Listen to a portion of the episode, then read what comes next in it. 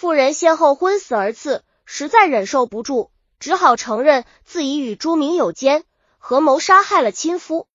县令大喜，令人录了供，即刻令将朱明带上堂，喝道：“你这大胆的狂徒，这淫妇已然招了，看你还如何狡辩！”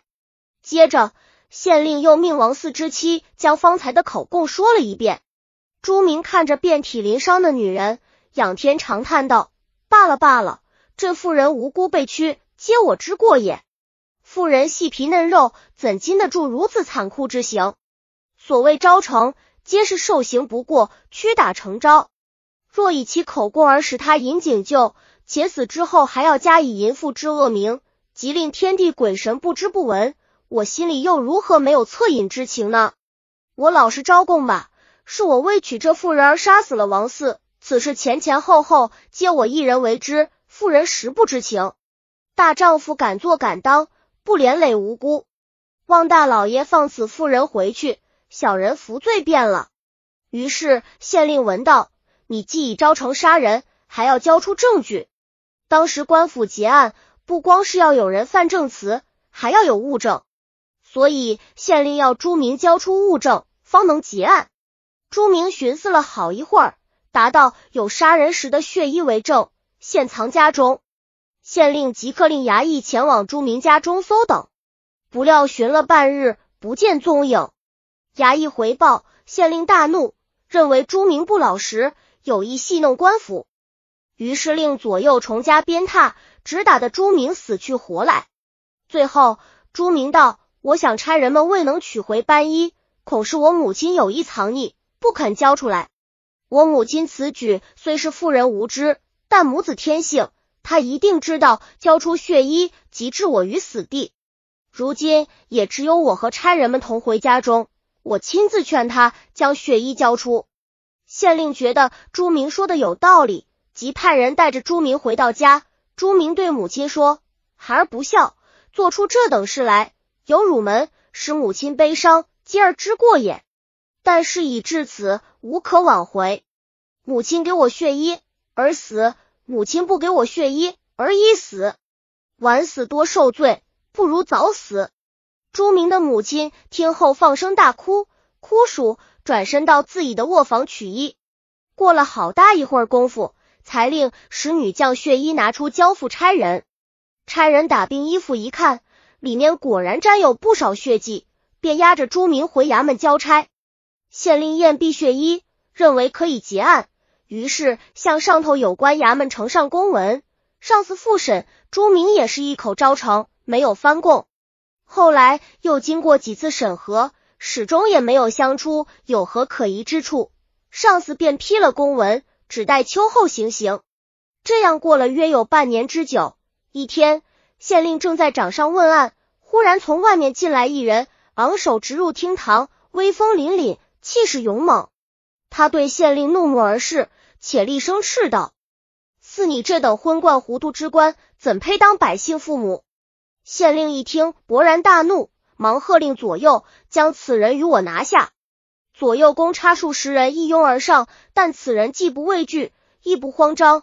待衙役们到得身旁，刚要拿他，只见他伸出两只蒲扇般大的手掌，只轻轻一挥，这数十衙役竟同时大叫一声，躺倒在地。骨软筋麻，动弹不得。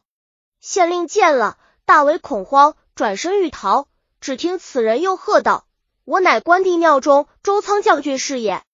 昏官若动，即刻诛杀。”县令两条腿筛糠似的抖个不停，勉强支撑着听下去。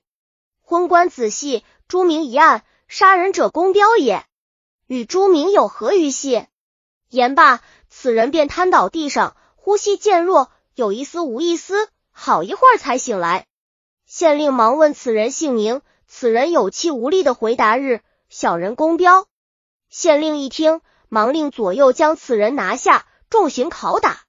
果然，公彪很快承认自己就是杀死王四的凶手。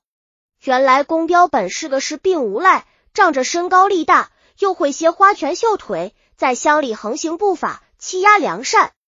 一日听得王四放货归来，心想他身上必有不少银子，于是便到野外王四归家必经之路埋伏，将王四杀害。不想便搜其身，竟未得见闻前，不禁连叫嗨气。后来打探到朱明自承杀人之罪，心中大喜。谁料今日自己正在街上行走，忽然脑子里一阵迷糊，身不由已鬼使神差的进了衙门。县令问他方才所说之话，他是一概不知。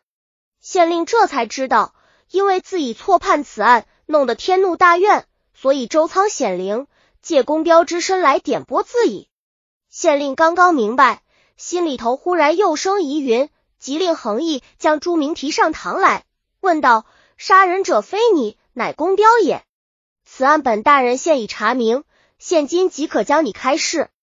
但有一团必须弄清，即你未杀人，则血衣从何而来？”朱明答道。小人受刑不过，又不愿意牵累王四的娘子，故作假供。若无血衣，此案难结，小人仍要受苦，所以回家向母亲求血衣为证，以立速死。至于小人之母从何处的来血衣，小人亦不知晓。县令又忙派人将朱明之母请到县堂询问之下，方知朱明之母为遂儿子心愿，进卧房后用刀将自己左臂砍破。以血染衣，县令又令见作验其左臂，刀创宛然。县令大惊失色，忙将母子二人送回家中。朱明母子二人归家后，皆欢喜非常。王四之妻也因感激朱明的情谊而嫁给了他。朱明因祸得福，十分感叹。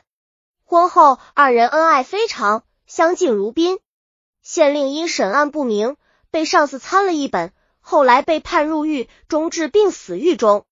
公彪则以杀人劫财罪处死。陆新剧清败类抄编写。